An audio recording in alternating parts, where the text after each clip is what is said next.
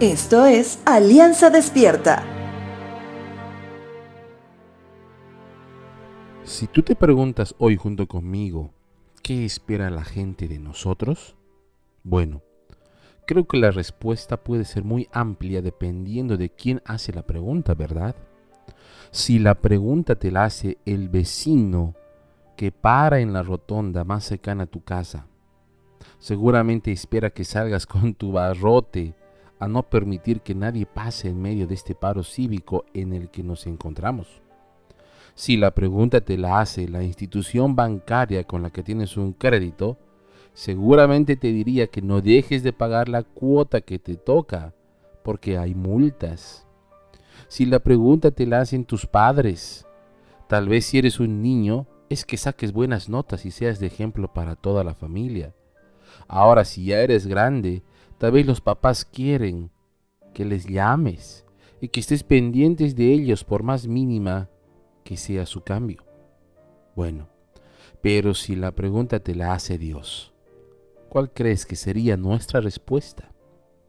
Tal vez de manera automática dirías que Dios quiere que oremos, que leamos la Biblia, que lo obedezcamos. Y bueno, si piensas así no estás tan mal, pero déjame decirte algo. La respuesta es mucho más profunda. En el libro de Deuteronomio menciona que para reconocer completamente qué espera Dios de nosotros, primero reconozcamos quién es Él, qué hace y qué nos pide.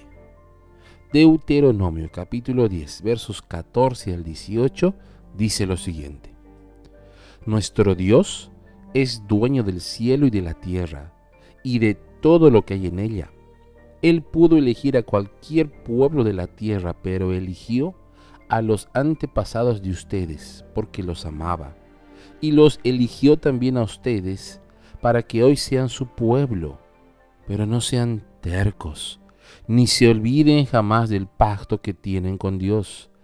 Él es el Dios soberano de todos los dioses de todos los reyes y de todas las naciones. Su poder hace temblar a todo el mundo.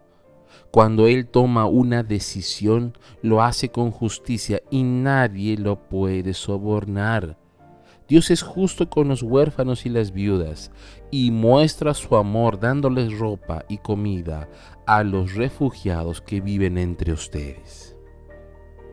Bueno, Dios es dueño de todo él hace temblar todo el mundo, sostiene a los débiles, pero pide algo, que olvidemos nuestra insensatez y dejemos a un lado el orgullo y reconozcamos lo que Dios quiere de nosotros.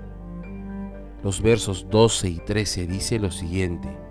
¿Qué espera Dios de ustedes? Simplemente que lo respeten y obedezcan y que lo amen y adoren con todo su ser. Dios espera que ustedes obedezcan todos sus mandamientos para que les vaya bien.